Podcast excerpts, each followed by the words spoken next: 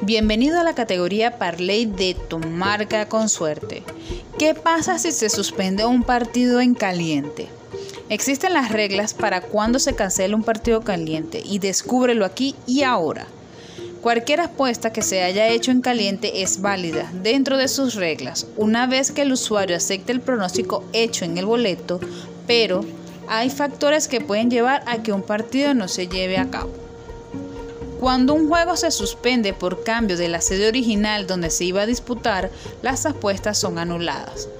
Cuando un juego se suspende por cambio de la sede original donde se iba a disputar, pero se reprograma a otro campo que no sea del visitante y el local se mantenga como local, las apuestas seguirán en pie. Si un partido se suspende para posponerse, las apuestas son declaradas nulas, a no ser que la reprogramación ocurra en las 24 horas siguientes.